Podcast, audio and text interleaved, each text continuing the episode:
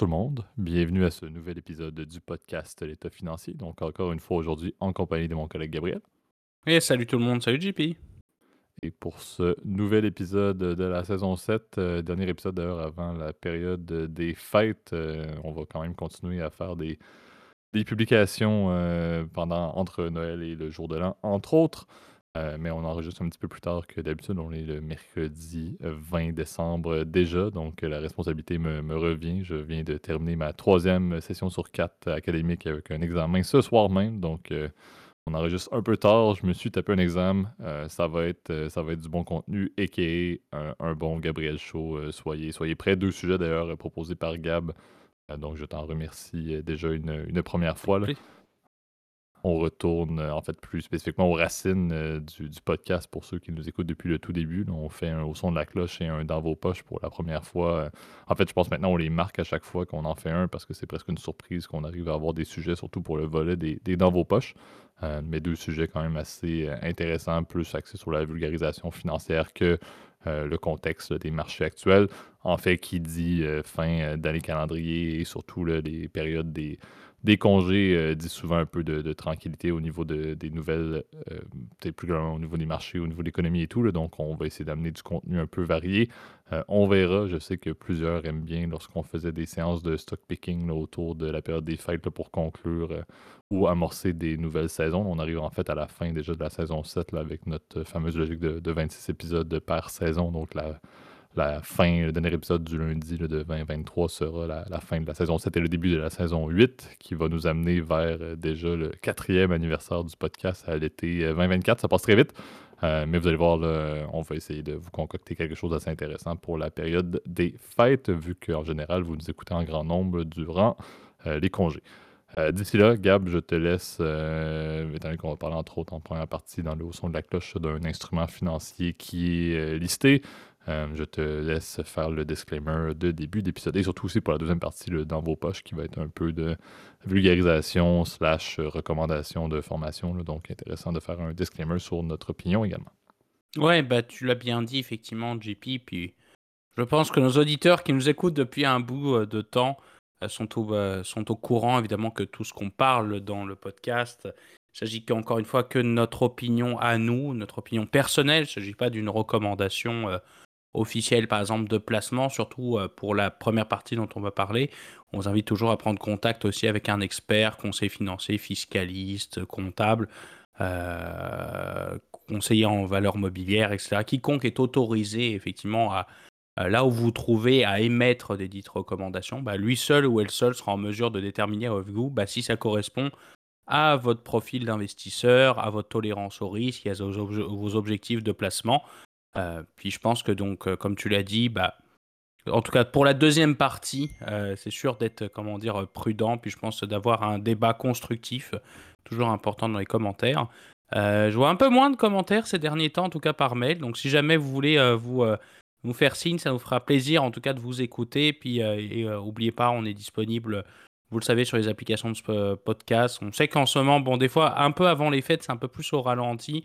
C'est pas grave. Nous, le but étant encore une fois de, publier du contenu qui nous intéresse, puis de vous partager nos intérêts, puis nos centres de, discussion qu'on aurait fait d'habitude, en fait, entre guillemets, entre nous, bah, de le partager avec vous, chers auditeurs. Donc, encore une fois, je voulais faire partie du débat. Bah, soyez libres de nous partager vos opinions, encore une fois, dans les commentaires YouTube ou sur les applications de podcast.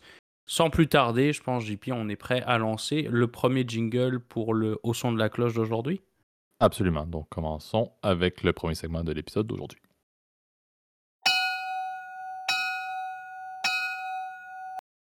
Parfait. Donc, euh, donc au son de la cloche, encore une fois, je vais les mentionner, axé sur un, un type d'instrument financier qu'on a déjà parlé. On a déjà parlé également de, des, différents déterminants de la performance de ces indicateurs, euh, de cet indicateur, de cet instrument financier-là, pardon. Euh, mais je pense que c'est intéressant. Puis Gab, je pense que tu parlais beaucoup avec les mouvements sous, les sous-jacents, entre autres, liés à cet instrument-là. Là, on veut parler des, des MBS, donc des euh, Mortgage Back Securities, qui font partie des Mortgage Derivatives, des instruments, entre autres, liés à un format, en fait, c'est plus vraiment des Debt Instruments. Là. Euh, c'est quand même intéressant d'en parler. On avait fait un épisode euh, récemment, relativement récemment, dans la saison 7, portant sur le marché, euh, hypothécaire, le marché immobilier, qui était énormément affecté par la hausse des taux d'intérêt. et c'est sûr que ça amène quand même un, volet d'analyse qui est toujours très pertinent, sachant ce qu'on a connu, entre autres en 2008-2009, avec bon, les, MBS, qui étaient à la base même de tout le, le crack boursier qu'il y avait eu, la crise financière de 2008-2009 est en grande partie liée à la, au défaut lié à ces instruments-là. Donc, pour faire une petite introduction pour ceux qui ne le connaissent pas, je vais rester high level et Gab n'hésite pas à ajouter l'information au besoin. Euh, les mortgage-backed securities sont des instruments qui vont être adossés d'un panier euh, de prêts hypothécaires. Souvent, ils vont le, catégoriser par tranche. On l'avait souvent vu dans des films comme The Big Short, qui était très bien euh, expliqué d'ailleurs par euh, Margot Robbie. Pour ceux qui la connaissent, c'est toujours intéressant d'entendre Margot Robbie parler de, de finances pour des raisons variées. Euh, c'est certain que ces instruments-là, avec les différentes tranches qui sont liées à la qualité de ces prêts hypothécaires-là, à la qualité justement, entre autres, des paiements sur ces prêts hypothécaires-là, euh, c'est sûr que dans un contexte où il y a des hausses de taux d'intérêt, euh, ça peut amener encore une fois des défauts de paiement dépendamment de la manière dont les, prêts hypothécaires auxquels sont adossés ces MBS-là sont structurés. On en parlait en off juste avant, là, une grande différence entre les pays. entre les MBS sur des hypothèques américaines, par exemple, versus des MBS sur des hypothèques canadiennes. Euh, il y a un contexte qui est quand même très différent à la fois sur les modalités de paiement de ces hypothèques-là et donc indirectement euh, le risque de défaut de la part des, euh, des payeurs. Euh, mais également euh, tout le volet de l'adossement avec les gouvernements. chez Gab, tu vas vouloir parler un peu de Fannie Mae et de Freddie Mac, entre autres, qui sont aux États-Unis des instances assez significatives liées euh, au MBS et qui rapprochent ces instruments-là du gouvernement américain, ce qui n'est pas une mauvaise chose pour la stabilité. Mais tout ça pour dire qu'il y a quand même un contexte présentement qui fait en sorte que ces instruments-là peuvent être mis sur le spotlight pour les bonnes ou les mauvaises raisons. Puis la question que tu posais, Gab, est pertinente dans le sens, on sait que dans un contexte où le marché immobilier est un petit peu affecté par des hausses de taux, qu'on a une incertitude à savoir est-ce que la, valeur des propriétés va se maintenir, est-ce que les payeurs, justement, les détenteurs d'hypothèques vont être en mesure de continuer à payer adéquatement euh, malgré les hausses de taux, les hausses de, l'inflation, le coût de la vie et tout. C'est sûr que ça amène encore une fois un doute sur la pérennité des, des, MBS, en fait sur le risque plus globalement des MBS.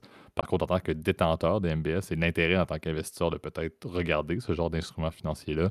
Euh, c'est sûr que ça peut être quand même intéressant dans cette période-ci pour les returns qui peuvent être obtenus quand le risque est un petit peu plus élevé. Si ce qui est en arrière de tout ça tient le coup. Encore une fois, c'est un haut son de la cloche, mais il y a également un petit peu de, perspective sur, euh, sur le futur de, l'économie et du marché immobilier plus globalement. Donc, c'est sûr qu'il y a un peu d'opinion, on ne va pas le cacher dans le segment d'aujourd'hui. Euh, mais c'est sûr que si on juge que les défauts de paiement, par exemple, sur les différentes tranches, sur les différentes hypothèques qui font partie de ces MBS-là, euh, que ça ne devrait pas être en hausse si drastique que ça, malgré le contexte compliqué et la hausse des taux d'intérêt, euh, parce que pour X, Y raison, soit les banques, soit les gouvernements vont faire en sorte que euh, les payeurs, justement les détenteurs d'hypothèques, ne vont pas être mis à mal. C'est sûr qu'à ce moment-là, les MBS deviennent intéressants parce que si les MBS commencent pas à faire défaut, ben, on se retrouve dans un contexte où ça va être des instruments qui peuvent très bien rapporter. Donc, je pense que c'est ça l'intérêt. Maintenant, ça c'était mon premier point d'opinion, puis je te passe la parole, Gab, sous peu. Euh, mon deuxième point reste, encore une fois, en tant que petit investisseur, l'intérêt pour s'exposer au MBS c'est sûr que ça peut paraître un peu plus curieux parce que ce n'est pas nécessairement un type d'actif ou d'instrument financier euh, qu'on va voir comme étant facilement, euh, facilement exposable dans nos portefeuilles, par exemple, particulier. si je décidais, moi, de dire, OK, je veux faire un peu de diversification au lieu de, euh, d'investir dans des portefeuilles diversifiés ou de juste décider d'investir dans des, par exemple, des tranches de, de dette qui sont des bons, euh, des bons corporate ou des bons gouvernementaux. Je m'intéresse à diversifier mon volet de dette avec des MBS. C'est sûr que c'est pas quelque chose qui semble être hyper accessible pour n'importe quel petit investisseur. Donc, je pense qu'il y a un volet également qui vaut la peine de discuter là-dessus sur comment est-ce qu'on peut s'exposer si c'est vraiment et le premier point que tu disais, c'est vraiment intéressant peut-être présentement de regarder ce genre d'instrument-là, puis le rendement peut être bon pour les MBS, parfait qu'est-ce qu'on peut faire maintenant pour s'y exposer, puis pour pas non plus prendre trop de risques lorsqu'on ne connaît pas nécessairement cette classe d'actifs-là? Donc, sujet assez intéressant, euh, mais effectivement, je pense qu'il y a à la fois un contexte de conjecture qui est important à parler, mais également un contexte très défini de comment est-ce qu'on peut euh, investir dans ce genre d'instrument-là et s'y exposer au final pour obtenir des, rendements qui euh, vont venir diversifier et aider notre portefeuille dans des périodes comme on l'a vu et l'année 2023 en est un bon exemple où les gains étaient très, très variables dépendamment de la classe d'actifs. Ça n'a pas été une année parfaite. Ça n'a pas été une année si pire, ça n'a pas été une année parfaite, bien évidemment, en termes de performance pour le portefeuille du, de, tout un chacun. Oui, bah c'est comme tu l'as dit, JP, c'est vrai que c'est des instruments qui ressemblent énormément aux obligations. Donc, ils sont très corrélés en fait au rendement des différentes obligations. Et comme vous le savez, chers auditeurs, si vous nous écoutez depuis longtemps, bah, les MBS, en fait, ils suivent une relation inverse entre le taux et le prix euh, d'une obligation. Je m'explique. Donc, si on a une, le taux de rendement euh, des échéances, euh, des, pardon, des obligations qui vient d'être émise augmente, et eh ben le, le taux actuel de coupon que paye une obligation qui est plus faible, et eh ben quelque part, il devient un peu moins intéressant. ce qui explique que la valeur de l'obligation et eh ben, baisse. Donc, intellectuellement, en fait, tu as toujours cette relation euh, inverse, comment dire, euh, entre le prix d'une obligation et le taux de rendement euh, qui est exigé par les investisseurs, donc par le marché. et cette logique-là s'applique effectivement assez facilement, en fait, effectivement, pour les, les, les, en tout cas pour les MBS. la différence principale étant que autant les, obligations gouvernementales comme tu l'as dit, elles sont euh, garanties par le gouvernement, et eh ben, les MBS suivent un, mécanisme qui est un peu différent. Je m'explique. On en avait déjà parlé, c'est vrai qu'il y a quelques temps, avec les fameuses euh, Freddie Mac, Ginnie Mae, Fannie Mae. On va peut-être les repasser rapidement, là, mais Ginnie Mae, c'est la principale. Ginnie Mae, c'est un département, en fait, du gouvernement américain, dont le but, en fait, est d'acheter des, des, euh, euh, euh, des, prêts hypothécaires auprès des banques. Donc les, les, banques, sachez-le, c'est un peu le contraire par rapport à nous. Quand elles, elles prêtent de l'argent en fait à, à des, à des gens comme vous et moi, eh ben c'est un actif quelque part. C'est un espèce d'investissement sur le fait que vous allez repayer votre maison, tu vois, c'est un peu ça. Et de l'autre côté, dans ces passifs, dans ce qu'elle doit, bah, c'est les dépôts des clients. Donc la relation est un peu inverse, alors que nous, quand on emprunte des sous à la banque, bah, souvent c'est le contraire, c'est une, euh, dette, donc ça rentre fait partie du côté passif de votre bilan. Euh, alors que par contre, votre maison, c'est un actif. Euh, ou l'argent que vous avez en banque, c'est pareil, c'est un actif. Et bien Mae, en fait, elle, permet en fait de transformer en fait auprès des banques bah, cette, cette espèce d'investissement à très long terme en une espèce de produit en fait qui va générer en fait un taux de rendement, on va dire euh, pour une certaine période. Donc euh, ça, c'est décidé en fonction de, ce que tu veux. Donc euh, là, tu as le choix effectivement d'acheter, par exemple, des MBS sur telle ou telle durée. Alors souvent, comme ce sont des produits qui sont achetés par des banques, souvent les quantités évidemment échangées sont énormes. Donc je me vois mal personnellement jusqu'à la fin de mes jours acheter un seul MBS complet parce que souvent c'est des montants qui évidemment se, chiffrent en centaines de millions de dollars. Donc évidemment euh, vous n'aurez euh, probablement, euh, en tout cas je vous le souhaite, je vous souhaite un jour de pouvoir en acheter un complet, mais ça risque d'être peu, d'être peu facile, hein, entre guillemets. donc c'est l'intérêt, effectivement, c'est ça, c'est de titriser et de rendre ce produit liquide. En fait, l'idée derrière ce, principe-là était de désintermédiariser en fait le système financier, de permettre à ce que les banques puissent transférer des expositions à du risque et permettre de se vendre et acheter ces titres financiers comme elle pouvait le faire avec des actions, à créer un marché secondaire en fait des prêts hypothécaires et avoir un marché où les, euh, ces actifs-là sont standardisés en fait. Et donc Ginnie Mae était rentré là en fait, a été créé en fait à l'origine, je crois que ça date du euh, euh, du New Deal si je me trompe pas en fait pour justement quand il était à l'époque où il était difficile d'accéder au crédit, et ben de faire en sorte que les banques soient plus en gros à l'aise à prêter à des gens souvent qui n'ont pas d'argent. D'autant plus que souvent les, prêts qui sont à la Ginnie Mae sont des prêts qui sont garantis en fait par des départements, euh, par exemple le Department of, Housing, donc qui s'occupe des fameux prêts qu'on appelle les FHA, Federal euh, Housing Agency. Ce sont des prêts pour des gens qui ont une petite mise de fonds. Donc par exemple, je sais pas, vous avez 5% d'apport, vous voulez acheter une maison, et eh ben c'est possible aux États-Unis grâce à un prêt dit FHA. Donc c'est un, prêt un peu comme, euh, si vous nous écoutez au Canada, c'est la même chose que la SCHL dans le fond. Sauf que après ça, effectivement, tu as une tierce partie qui collecte tout cet argent, en fait, collecte tous ces espèces d'actifs et puis le retransfère grâce à de l'ingénierie financière, en fait, dans ces espèces de paquets. L'intérêt, c'est ça, effectivement, c'est ça, c'est de, en tant qu'investisseur, c'est d'investir directement dans l'immobilier sans avoir le risque de détenir une propriété. Vous recevez un revenu régulier, évidemment, sur vos placements, parce que c'est comme une obligation.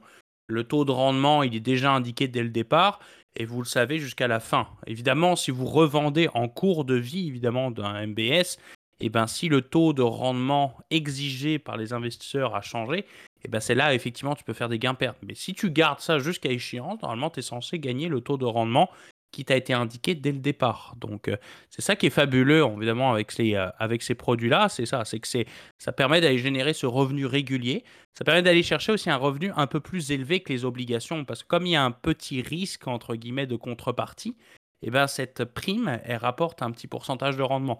Euh, tu vois, je regardais des données de la, qui étaient sur le site de la BNP Paribas, là, en, l'occurrence ça c'est en Suisse, là, mais vous pourrez les retrouver facilement sur Internet, bah, les indices de Mortgage Backed Security souvent négocient entre 100 à 150 euh, points, de base de plus. D'ailleurs, on a atteint des niveaux assez historiques, ce qui fait qu'en ce moment, le fait de devenir, de détenir des MBS te rapporte alors que tu n'as quasiment aucun risque, parce que c'est garanti, encore une fois, par la bonne foi du gouvernement américain. Même en cas de défaut, eh ben, tu as cette rémunération supplémentaire de 150 points de base, voire en ce moment 200 points de base. Donc euh, tu te dis, waouh, je vais chercher un 2% de plus que les obligations euh, euh, normales, régulières, sans aucun risque, et je vais aller chercher plus. Il y a quand même un risque dans cette opération-là, puis je vais t'en parler évidemment, c'est que certains MBS, eh ben, ils ont un risque un peu plus élevé.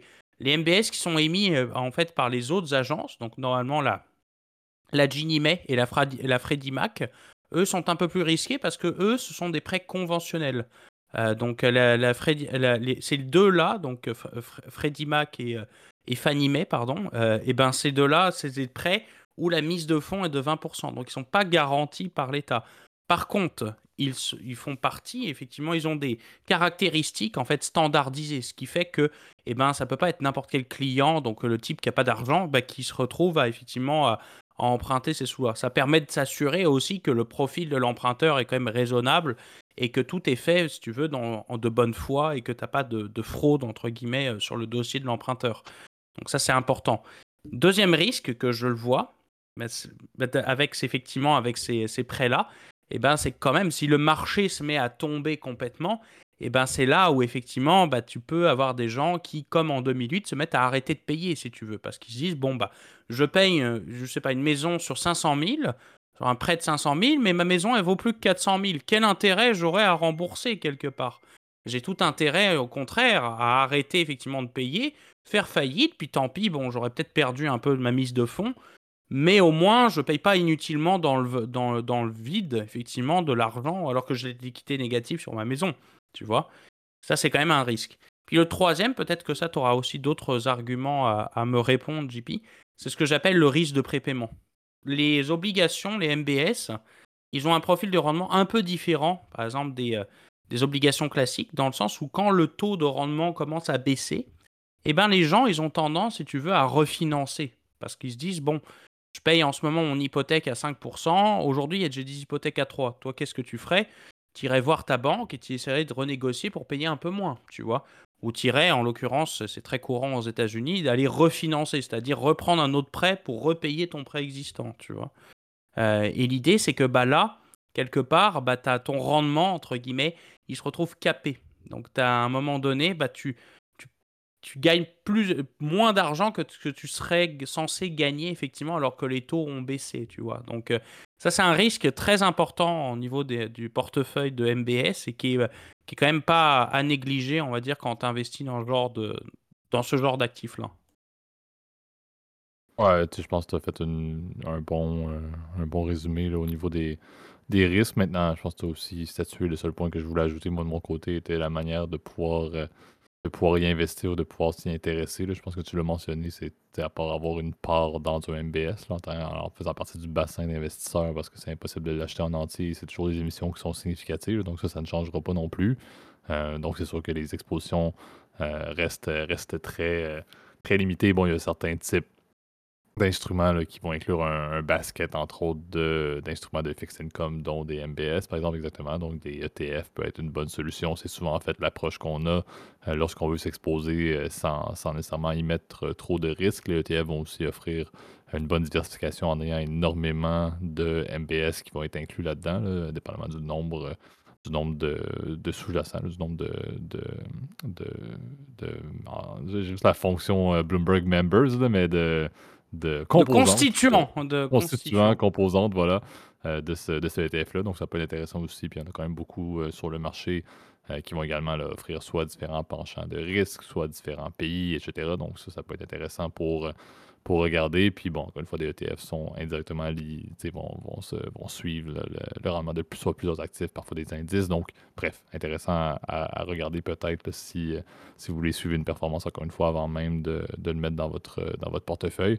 Euh, mais ça reste encore une fois un actif qui, depuis très longtemps, puis la raison pourquoi même après 2008-2009, ces instruments-là, les MBS, ont continué euh, à, être, euh, à être émis puis à, faire partie du, du, monde de la finance, c'est que c'est très rentable, encore une fois.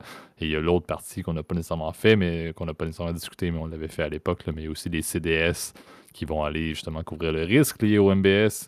Euh, qui peuvent aussi être des instruments euh, qui sont intéressants, dépendamment de si la perspective plutôt favorable qu'on le présente aujourd'hui, puis que Gab avait lié au, MBS. si vous êtes moins euh, optimiste, vous avez un scénario plus pessimiste sur les MBS, il y a également des instruments côté CDS qui existent pour s'exposer au rendement dans, dans l'autre direction. Donc, bref, à voir, reste très intéressant, reste un peu moins mainstream en termes d'actifs vu qu'on est dans les mortgage derivatives. Euh, mais quand c'est adossé justement à du concret, puis à des instruments ou à des solutions plus axées sur la finance personnelle, c'est ce que je trouve intéressant en termes de pont, William. Oui, bah si, euh, peut-être le dernier point, c'est sûr, c'est euh, c'est sûr que quand on va dans ce genre d'instrument, il faut avoir quand même une vision, quand même, je pense, à long terme en tant qu'investisseur. ne faut pas aller regarder effectivement les fluctuations au niveau du taux de rendement espéré. Il faut regarder vraiment le taux de rendement à échéance au lieu de peut-être focuser uniquement sur l'aspect rendement sur le prix. Euh, contrairement aux actions, c'est sûr qu'il y a moins ce côté momentum dans le marché, euh, dans le marché à revenu fixe, malgré que je pense que tu puisses sur long terme générer un peu plus d'alpha, le fameux alpha dont on, dit qu'effectivement existe, mais en fait euh, dans les faits il n'existe pas vraiment. Et eh ben, je pense que tu peux aller le chercher un peu plus effectivement sur ce genre d'actifs, etc. Puis aller chercher, optimiser le rendement en fait de ton portefeuille avec ce genre de, de produit. Donc, j'irai pas non plus faire le foufou avec, mais ça peut toujours être intéressant pour être un diversificateur de portefeuille. Puis je pense aller chercher une petite prime de rendement par rapport aux, obligations gouvernementales. D'autant plus qu'en ce moment, les obligations gouvernementales ont des taux, donc des yields assez intéressants euh, par rapport à ce que c'était par le passé. Hein. Je veux dire, euh, quand tu t'imagines, quand on, commençait à discuter, je me souviens, euh, en tout cas, au début du podcast, bon, ça c'était vraiment la blague, là, les, les, taux étaient à zéro, donc évidemment, en tant qu'investisseur qui veut chercher un peu de rendement, etc., aller chercher, je sais pas, 6, 7, 8% par année, bah c'est sûr que euh, ça, ça valait pas le coup. Là, en ce moment, c'est sûr que cette sécurité coûte pas cher. Je pense que c'est un peu, intéressant. Il euh, faut regarder aussi par rapport à l'inflation aussi. C'est quoi ton rendement euh, net d'inflation, ton rendement réel Eh ben, c'est les facteurs que je vais, que je vais considérer. Donc, regardez la duration effective, donc la fameuse sensibilité par rapport au taux. Regardez le taux de rendement à échéance. Et je pense y allez-y de manière prudente, c'est la meilleure clé évidemment pour investir dans ce genre de marché. Euh, puis faites attention, effectivement, le, risque de prépaiement existe effectivement dans ce marché-là. Euh, donc si les taux se mettent à vraiment bouger, bah, vous allez voir qu'à un moment donné, oui, vous allez gagner des sous, mais ça va être capé. Quoi, tu vois donc, euh, et je pense que rendu là, tu ça, d'aller avec un ETF, tu l'as dit, JP, je pense que c'est la meilleure la meilleure façon. Peut-être dernier conseil, puis euh, ça c'est plus un conseil d'amis, éviter les non-agency MBS, donc les MBS qui ne sont pas garantis par une agence euh, qu'on a précisé, là, donc les fameuses Ginnie Mae, Fannie Mae, Freddie Mac, parce que ces derniers, là, pour le coup, c'est un peu la loi de la jungle, et c'est là où euh, ça a complètement pété en, en 2008, là, c'est là où c'était du grand n'importe quoi, là, où il y avait des, euh, des, on va dire des produits complètement atypiques. Dans tous les cas, je pense que c'est des trucs qui sont pas disponibles au grand public. Donc, euh, si jamais vous regardez ça, faites très attention évidemment avec ces, ces euh, MBS non agency. Exact. Donc, donc c'est ce qui complète le premier segment de l'épisode d'aujourd'hui. Passons maintenant au deuxième, le dans vos poches. Parfait. Donc, euh, donc, on ramène ça vers un peu de, finances personnelles. On veut virer en fait la discussion sur euh, les formations en finance. quel genre de formations peuvent être, euh, être pertinentes dans le monde de la finance personnelle 2023, qui a eu des pas de géant, entre autres, en, en cette année. Gab l'avait introduit en off d'une manière assez intéressante. Euh, dans le sens que oui, bon, euh, certains vont dire, regardez les, prenez-vous des, livres sur la finance euh, personnelle pour les nuls et des trucs de même. Il y, a, du contenu qui existe depuis presque Adam et Ève sur la finance. Et oui, j'exagère beaucoup, mais pas tant que ça. Il y a du contenu qui roule et qui existe depuis très longtemps, mais qui n'évolue peut-être pas au même rythme que les avancements de la finance. Je pense que les volets qui deviennent intéressants, c'est de commencer à s'intéresser à la finance, à la finance moderne, à la finance 2023 et plus, qui implique énormément le monde du digital, le monde de l'IA et le fait que si on ne s'y prépare pas et si on, ne s'intéresse pas à tout ce, grand monde qui implique entre autres le, data, ben on va manquer le bateau. Puis encore une fois, très rapidement, on, le sait, j'entends l'adage qu'on disait à l'époque, Gab et moi avons eu un penchant où on, travaillait dans le magnifique monde de la finance personnelle et, tout le monde disait que, bon, aller rencontrer son banquier, euh, c'était un peu comme aller rencontrer son, docteur, tu y vas une fois par année. Euh, en réalité, on est probablement des bons exemples. C'est très rare qu'on va aller faire un tour euh, auprès de, notre banquier. et donc, il faut qu'on trouve une manière de se garder à jour au niveau de la finance personnelle parce qu'on ne va pas obtenir forcément des conseils ou du moins des, recommandations actualisées de la part d'experts financiers sur une base annuelle parce qu'on ne va pas souvent, euh, encore une fois, interagir avec ces personnes-là. On le mentionne en début d'épisode, c'est important d'aller rencontrer Nana, d'obtenir des, sont des professionnels pour ça, obtenir des conseils. Est-ce qu'on le fait réellement? Absolument pas. Donc, qu'est-ce qu'on peut faire dans la vie de tous les jours pour rendre ça intéressant pour nous et de justement consommer du contenu qui est de qualité pour rester à jour, à la fois pour ne pas se faire surprendre à l'avenir, mais également pour prendre des bonnes décisions au niveau de nos actifs, nos passifs, nos portefeuilles plus globalement euh, dans notre grande situation financière personnelle. Euh, je sais que Gab, tu le mentionnais, qui dit monde numérique et le podcast en fait partie, c'est de la vulgarisation, mais il y a beaucoup de contenus numériques euh, qui ont été développés avec très peu pas de, ben, de législation et de régulation, mais il y a beaucoup de personnes qui sont devenues un peu des experts de la finance personnelle euh, et qui ne font pas de la vulgarisation, mais qui font réellement des recommandations et des, cours formels, euh, mais qui ne sont pas nécessairement associés à des institutions ou à des, ou à compagnies, que ce soit des institutions d'éducation euh, ou des compagnies comme des banques, par exemple. Et qui font, ont beaucoup de followers, ont beaucoup de personnes qui vont justement suivre ce contenu-là et essayer d'appliquer sans réellement avoir les conséquences de euh, du fait que leur contenu n'est peut-être pas de qualité en termes de formation. Donc, je pense qu'il y a ça qu'il faut démystifier un petit peu plus. Et il y a également tout le volet, encore une fois, dans ma vie de tous les jours, le, data euh, financier est pas mal une réalité qui, m'habite et qui, qui me, fait réveiller le matin. Euh, mais je pense que c'est intéressant aussi de voir jusqu'à quel point est-ce qu'on peut s'y informer et où est-ce qu'on peut aller chercher du contenu. Là-dessus, le monde de l'IA est encore extrêmement méconnu. L'implication de l'IA et du digital sur la finance personnelle 2.0 euh, on est encore très loin du compte. Donc, qu'est-ce qu'on peut faire pour essayer d'identifier comment est-ce que ça peut se produire, encore une fois, que ces, plaques tournantes-là de la, finance personnelle, comment est-ce qu'elle va se matérialiser.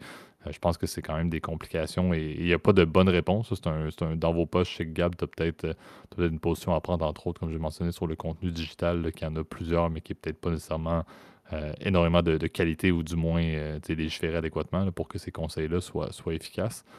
Euh, mais je pense qu'il y a également beaucoup d'intérêt, mais une espèce de limitation à savoir où est-ce que je peux aller chercher ce contenu-là euh, pour justement ne pas, ne pas me faire surprendre.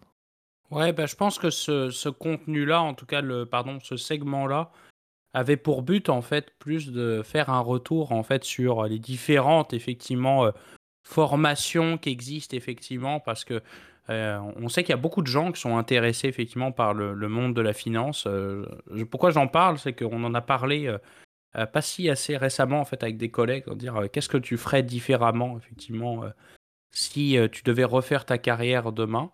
Donc je pense que ça c'est le premier objectif. Puis je pense que le deuxième c'est que ça intéresse. tu vois, j'en parlais même avec mon, mon petit frère, tu vois, qui qui sont qui commençait à dire ah oui machin je veux faire ça etc. Alors c'était assez drôle parce que avec toute son innocence, et dire ah, ben, je veux faire de l'argent, je dis ouais, c'est Malheureusement, si j'étais toi, ce serait pas là où je ferais le plus de sous déjà, puis ça doit pas être un objectif effectivement, euh, euh, un objectif ultime. Hein. C'est sûr que c'est un, sujet, moi je pense, qui passionne, etc. De, de, manière plus généralement, la finance, c'est une industrie qui, qui est intéressante parce que, et moi que j'apprécie, parce que c'est un peu touche à tout, tu vois. Tu t'intéresses à l'économie, tu t'intéresses à la politique, tu t'intéresses à ce qui se passe dans le monde, tu t'intéresses à, euh, à, des industries différentes, tu t'intéresses à, tu as des talents aussi de présentation, puis tu as des talents aussi, aussi de, de, modélisation, de quantification, de, de raisonnement intellectuel, qui fait que c'est assez touche à tout en fait. Donc euh, euh, je pense que l'erreur en fait c'est ça. Première c'est évidemment de se former sur du contenu euh, peu recommandable au niveau de la qualité. Là. Je pense particulièrement aux formations euh, Instagram, etc., euh, Snapchat, Trader, etc. la vérité, c'est, on vous l'avait dit, hein, dans les formations d'analyse technique, c'est que ça marche pas. Sur le long terme, la plupart des papiers académiques ont prouvé que l'analyse technique, donc essayer d'aller chercher effectivement des rendements, les fameux chartistes comme ils s'appellent, avec des, courbes, bah, ça marche pas. Et de manière générale, l'analyse technique n'a pas de sens sur le fond. Si tu vas aller chercher des tendances, effectivement, passées pour aller chercher de prédire des rendements futurs, d'un point de vue intellectuel, ça marche pas. Donc je suis rendu là, bah là tu vas me dire Gabriel, bah, qu'est-ce que tu peux faire? Bah, Je pense que si tu veux t'intéresser, je pense que la première euh, chose, c'est tout simplement de s'informer sur l'actualité. Hein. Euh, c'est con, hein, mais juste d'aller faire un tour sur les sites d'actualité, euh, ça va vous donner déjà un peu des clés de compréhension de comment fonctionne le marché, comment il réagit effectivement aux différents événements qui se passent dans le monde, comment il, fonctionne d'un point, de vue, d'un point de vue intellectuel. Est-ce qu'il y a des fois des événements qui font que là, le marché est un peu plus baissier, et un peu plus de risques, donc la volatilité qui augmente. Euh, c'est des questions qu'effectivement, euh, on se pose effectivement en tant que financier. Donc, euh, je pense que c'est la première clé. La deuxième clé, c'est une fois que vous avez fait quand même le tour de l'actualité, ce serait plutôt d'aller en fait sur des formations en fait très généralistes. Il y a plein de trucs sur Coursera, etc., avec des gens de très grande qualité. Je peux vous recommander, en tout cas, euh, pour moi, mon père spirituel. Mon père, des fois, écoute le podcast. mais donc, euh, ça, c'est mon père spirituel, là, je le dis bien, là, mais euh, qui s'appelle Ashwat Damodaran, qui est un peu le père de l'évaluation, le, le king de l'évaluation. et ben lui, c'est des contenus qui sont totalement gratuits, qui normalement sont accessibles à, avec l'université. Je crois qu'il est à l'université de New York, là, donc c'est New York Stern donc euh, très très cher. Et bah ça, tout est parfaitement gratuit. Je veux dire, vous pouvez regarder vos cours complets, vous pouvez même faire l'examen, je crois, euh, gratuitement. Là. Donc, euh, si vous voulez effectivement vous renseigner et savoir apprendre à comment on raisonne et on fait une évaluation, comment on, raisonne d'un point de vue de marché, de comment on, détermine est-ce que ce prix-là est intéressant pour telle ou telle action et c'est quoi la valeur intrinsèque de, ce, de, ce, de cette action-là, et ben c'est utile effectivement pour pouvoir commencer effectivement à, faire de l'évaluation. Troisième contenu, je pense les formations techniques. Euh, puis je pense que JP, tu pourras compléter si d'ailleurs tu as d'autres d'autres trucs, effectivement, peut-être d'anecdotes à partager. Si vous êtes intéressé plus par le côté, euh, après ça, modeling, il y a deux ressources que je trouve très intéressantes. C'est les, les formations plus techniques de modélisation. Alors, il y a deux sites dont je parle, euh, souvent on, on, voit passer là, puis euh, c'est Breaking into Wall Street. Donc ça, souvent, c'est des formations Excel, modeling, préparation d'entrevue aussi, pour si jamais vous voulez euh, rentrer en investment banking, bah souvent c'est là, c'est un peu les guides avec les questions techniques à ce que tu dois apprendre. Euh, puis le CFI, Corporate Finance Institute, ils ont pas mal de petites formations. Effectivement, c'est le niveau est pas très avancé, mais c'est intéressant. Je veux dire, si tu commences à faire de la modélisation, à vouloir utiliser des Excel, à savoir comment ça marche, bah, je trouve que c'est un bon complément après ça, après à Damodaran pour euh, apprendre à faire de la modélisation, apprendre à savoir comment euh, tu fais des calculs dans Excel et qui vont te permettre de trouver le, de ce que l'information dont tu as besoin en fait. Donc euh, ça c'est très utile en tout cas moi pour moi ce genre de truc de formation au-delà évidemment des, des cours universitaires. Ça je pense que JP tu pourras peut-être en passer de comment on irait reconnaître c'est quoi une formation après ça, si vraiment vous voulez faire votre carrière en finance qui est, pertinente, et bien là, rendu là, je pense que là, tu n'as pas le choix de retourner euh, pour le coup sur les bancs de, la fac. exact. Puis tu sais, je pense, bon, les, formations en finance, euh, je pense qu'on peut, pas besoin de vraiment aller plus dans les détails là-dessus parce que bon, il y a les multiples formations, que ce soit des personnes qui veulent se mettre sur un bac ou se mettre sur des, il y a beaucoup ça au Québec, mais des diplômes ou des micro-programmes, etc. Donc, il y a quand même pas mal de, possibilités. Euh, pour ceux qui ont fait un peu de finance, qui ont travaillé dans l'industrie également, entre autres euh, dans le contexte canadien de la chose, des, ordres, par exemple, comme celle des planificateurs financiers et tout. Donc, il y a, différents niveaux qui peuvent développer votre expertise, développer votre polyvalence. Ce qui m'intéresse par contre à ajouter, et tu parlais de différentes formes de ressources, et je ramène ça un peu sur le volet de data. Euh, intéressez-vous comment est-ce que vous pouvez accéder à de l'information. Entre autres, je ne dis pas de vous payer un post Bloomberg parce que littéralement, c'est peut-être un beau cadeau à mettre sur votre liste de Noël parce que ça coûte quand même assez cher. Par contre, euh, beaucoup de places vont permettre d'avoir accès à des postes Bloomberg. On en parle dans notre ancienne université. Euh, au bac, avait des postes Bloom euh, mur à mur dans une salle super qu'on pouvait, en tant qu'étudiant, aller de manière gratuite. Donc, tout ça pour dire que Bloomberg en fait partie, les Reuters de ce monde, etc. Il y a plusieurs sources d'informations qui sont très pertinentes si vous vous y intéressez. Puis, par exemple, chez Gab, euh, c'est quelque chose qui, t'intéresse également dans la vie de tous les jours, mais des personnes vont s'intéresser à non seulement investir sur des plateformes liées, euh, que ce soit ou non avec des, institutions financières, mais c'est intéressant aussi de peut-être développer ses propres outils. et ça peut venir, non pas de trucs comme les, Excel de ce monde, mais il y a plusieurs add-ins Excel, par exemple, qui peuvent être pris de Bloomberg, etc. Il y a plusieurs manières de se créer euh, par exemple des chiffriers ou des, ou des modèles à l'aide d'Excel qui sont directement basés sur du data qui est accessible publiquement ou qui est, tout à fait autorisé avec différentes licences.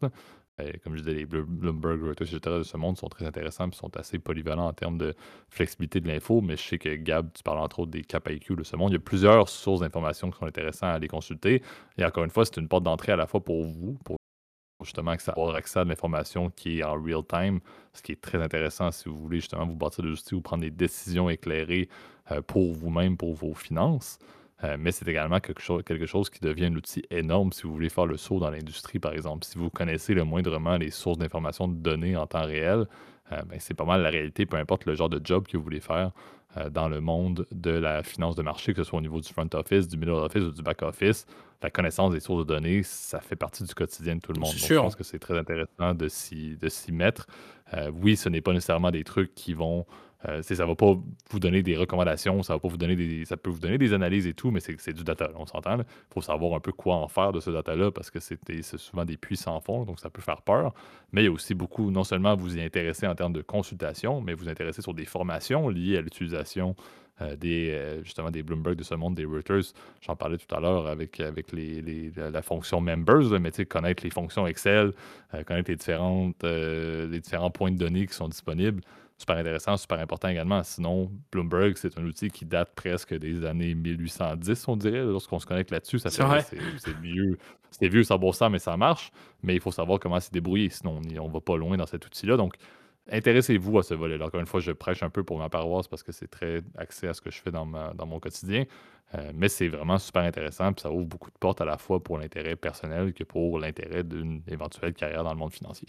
Ouais, c'est vrai que, et tu l'as dit, euh, JP, je pense que l'intérêt effectivement des formations en finance aujourd'hui, bah, sûr que si vous cherchez effectivement à, à vous spécialiser dans la une carrière en finance, euh, tu as dit le bac, donc euh, licence, pour ceux qui nous écoutent effectivement, en, tout cas de l'autre côté euh, de l'Atlantique, bah, c'est sûr qu'une licence c'est le minimum. Je pense qu'aujourd'hui, pour avoir effectivement un job d'entrée, tu n'as pas vraiment le choix.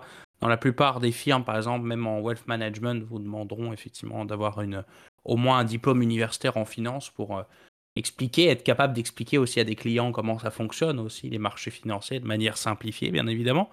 Euh, après, je pense que si vous avez le, côté un peu plus technique, etc., de la finance vous intéresse, sur souvent la maîtrise reste souvent la, façon la plus euh, facile, donc un master. Euh, pour les écoles, par exemple, parisiennes, c'est sûr que souvent un programme, par exemple, master grande école est quasiment obligatoire aujourd'hui. Je veux dire, en France, c'est, c'est quasiment ça. Ou par exemple, en Angleterre, c'est le cas, par exemple, des Masters of Finance ou ce genre de truc. Ou un MBA, par exemple, ça peut être toujours pertinent. Euh, en sachant qu'un MBA va aussi vous donner un peu plus le côté, je pense aussi euh, management, aussi euh, gestion d'une entreprise, etc. Tout en ayant un côté un peu plus broad. J'ai pas le terme malheureusement. vous me taperez pour l'anglicisme. Un peu, on survolait effectivement les différents sujets, tout en ayant une expertise peut-être sur un seul, un seul sujet qui vous intéresse un peu plus. Donc, je pense que c'est intéressant. Les certifications aussi, ça peut servir. Les certifications professionnelles, vous les connaissez peut-être, là, le CFA, le CAIA, les certifications FRM. Ça peut être aussi un, autre porte intéressant aussi pour valoriser votre CV. Euh, ça peut être, en tout cas, c'est nous au Canada, c'est quasiment euh, rendu obligatoire de les avoir, je veux dire, pour avoir un, un job en tenir un peu assez pertinent, tu vois. Donc, euh, moi, c'est vrai que je les recommande aussi grandement si euh, vous commencez aussi votre bac. Maintenant, vous pouvez les commencer dès la deuxième année, en tout cas de l'école. Donc, il euh, faut pas hésiter aussi à les faire aussi pour euh, justement améliorer votre crédibilité aussi devant un employeur. Donc, non seulement c'est ça, c'est des facultés techniques, je pense, c'est un côté curiosité que ça demande pour travailler dans l'industrie. puis, je pense que c'est sûr que la formation, tu n'as pas le choix de, de, continuer à apprendre, effectivement, à développer tes connaissances. Tu as dit, je pense, VP, là, si je devais changer peut-être un, un, truc que j'ai fait dans, tu vois, dans, mon, euh, dans mon parcours, peut-être j'aurais plus transitionner assez plus rapidement, effectivement, sur le côté technique, comme je te l'avais dit. mais je pense que j'aurais aussi fait peut-être un truc en ingénierie financière, plutôt un truc un peu plus technique, un peu truc où tu as un, peu plus d'approfondi sur euh, comme tu l'as dit aujourd'hui, des thèmes qui vont devenir hyper pertinents, l'intelligence artificielle, euh, le trading systématique par exemple, euh, qui sont tout ce qui est algorithme trading, etc. Je pense que c'est très pertinent. et aujourd'hui, d'ailleurs, beaucoup de professions, il faut plus avoir un background d'ingénieur au lieu d'avoir un background plus d'école de commerce, en fait, pour pouvoir accéder à des jobs un peu intéressants. Exact. Puis on rappelle le volet de data pour, euh, pour le monde, euh, le monde de la finance professionnelle. Il y a une question de time to market aussi. Puis la manière de pouvoir accélérer, tu l'as dit, oui, les HFT, certes, mais lorsqu'on a des interventions avec des humains, ben, le time to market vient beaucoup de comment est-ce que le data peut être géré. Donc, c'est sûr que de comprendre l'ingénierie financière, de comprendre le volet de tout ce qui est les bases de données, les data lakes, etc., euh, par exemple, en termes de, sources d'information, ça devient vraiment pertinent de comprendre tout ce monde-là parce que c'est réellement euh, justement le, backbone de ce qui se passe au niveau de l'ensemble des transactions qu'on peut voir dans le monde financier. C'est très large, hein. c'est là où encore une fois on voit que l'industrie de la finance est très large et je pense que si vous avez des questions, etc. à nous poser, ben nous on va essayer du meilleur qu'on peut, euh, peut-être vous répondre en commentaire, soit avec notre vécu, etc. Mais faut pas hésiter, effectivement. Euh, je pense que c'est le but aussi du podcast, des fois se partager peut-être des bons tips ou des bonnes pratiques à faire ou à ne pas faire. Euh, et ben, euh, ça nous fera plaisir, effectivement, de pouvoir peut-être vous aiguiller un peu plus sur votre chemin. Ou, par exemple, si vous voulez juste en savoir un peu plus, encore une fois, faire des petites formations par-ci par-là pour en apprendre un peu plus à comment mieux gérer vos sous, peut-être vous intéresser à un changement professionnel en finance, bah, faut pas hésiter. Et puis, on est là pour ça. Excellent. Donc, c'est ce qui euh, complète l'épisode d'aujourd'hui. Merci beaucoup, Gab, pour euh, ta contribution et la proposition euh, des deux sujets, comme je l'ai mentionné en début d'épisode. Merci tout le monde pour vos écoutes, votre écoute. vous pouvez nous retrouver, comme on le mentionne à chaque épisode, sur notre plateforme clé pour les partages de commentaires publics, donc sur YouTube. Si vous avez apprécié le contenu, n'hésitez pas à mettre un like sur la vidéo et à vous abonner à la chaîne en mettant la cloche pour les notifications. Euh, si vous voulez faire également des commentaires sur une base plus privée, tu l'as mentionné Gab, donc il y a l'adresse courriel du podcast que tu mets dans la zone de description de l'épisode. Donc n'hésitez pas à l'utiliser, ça nous fait toujours plaisir de vous lire et de vous répondre. Et sinon, pour la majorité d'entre vous, donc vous nous écoutez toujours sur les plateformes audio, donc vous pouvez nous retrouver sur Apple Podcasts, Spotify, Overcast, Deezer, etc. Euh, n'hésitez pas aussi à vous abonner à la chaîne et à mettre n'importe quel système de gradation si, vous avez, si vous appréciez le contenu. Euh, ça aide énormément au niveau du référencement euh, de manière numérique. Et sinon, ben, comme à l'habitude, le référencement de bouche à oreille est la base de notre communauté. Donc, ça nous fait toujours plaisir de voir euh, des proches, des amis, de la famille, des, membres du cercle professionnel, des études qui se joignent à la communauté justement par le, bouche à oreille. Donc, n'hésitez pas à recommander le podcast si le contenu peut intéresser certaines personnes dans votre réseau. Euh, et on vous dit déjà à la semaine prochaine. Donc, comme on l'a dit, période des fêtes, là, on va essayer d'être assidu avec des sujets euh, qui vont être intéressants pour que vous puissiez écouter ça, peu importe dans le contexte, que ce soit dans les réveillons familiaux ou dans vos déplacements euh, un peu à travers les différents pays d'où vous nous écoutez. je vous dis, je te dis, Gab, une très belle semaine. Bonne semaine tout le monde et joyeuses fêtes. Salut.